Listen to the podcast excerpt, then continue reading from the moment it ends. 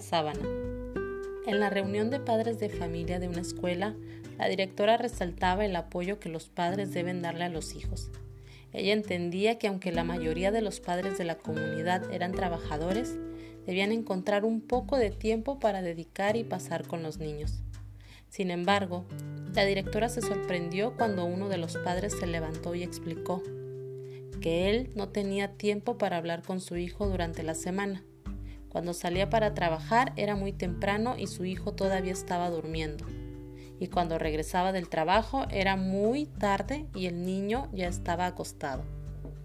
Explicó además que tenía que trabajar de esa forma para proveer el sustento de la familia. Dijo también que el no tener tiempo para su hijo lo angustiaba mucho e intentaba reemplazar esa falta, dándole un beso todas las noches cuando llegaba a su casa y para que su hijo supiera que él le había ido a ver mientras dormía, hacía un nudo en la punta de la sábana. Cuando mi hijo despierta y ve el nudo, sabe que su papá ha estado allí y lo ha besado. El nudo es el medio de comunicación entre nosotros, dijo el papá. La directora se emocionó con aquella singular historia y se sorprendió aún más cuando comprobó que el hijo de aquel hombre era uno de los mejores alumnos de la escuela. Este hecho nos hace reflexionar sobre las muchas formas en que las personas pueden hacerse presentes y comunicarse con otros.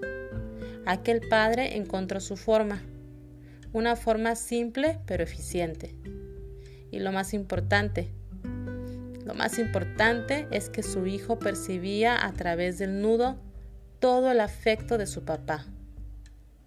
Algunas veces nos preocupamos tanto con la forma de decir las cosas que olvidamos lo principal, que es la comunicación a través del sentimiento. Simples detalles como un beso y un nudo en la punta de una sábana significaban para aquel hijo muchísimo más que un montón de regalos o disculpas vacías. Es válido que nos preocupemos por las personas, pero lo más importante es que ellas sepan y puedan sentir nuestra preocupación y cariño por ellas.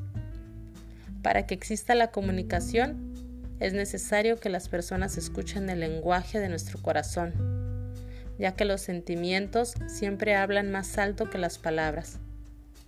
Es por ese motivo que un beso, revestido del más puro afecto, cura el dolor de cabeza, el golpe de la rodilla o el miedo a la oscuridad.